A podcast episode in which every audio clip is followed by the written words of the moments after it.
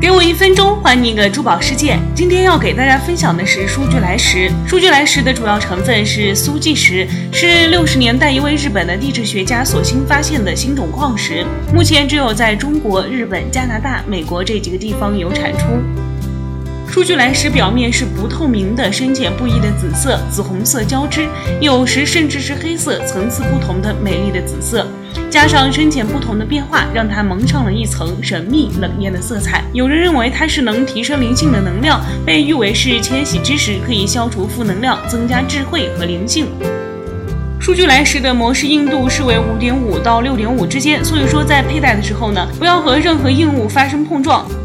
它的颜色的纹路也是特别的好看，会随着温度而变化。好了，今天的珠宝一分钟到这里就结束了。了解更多的珠宝资讯，请添加微信号。我们下期再见，拜拜。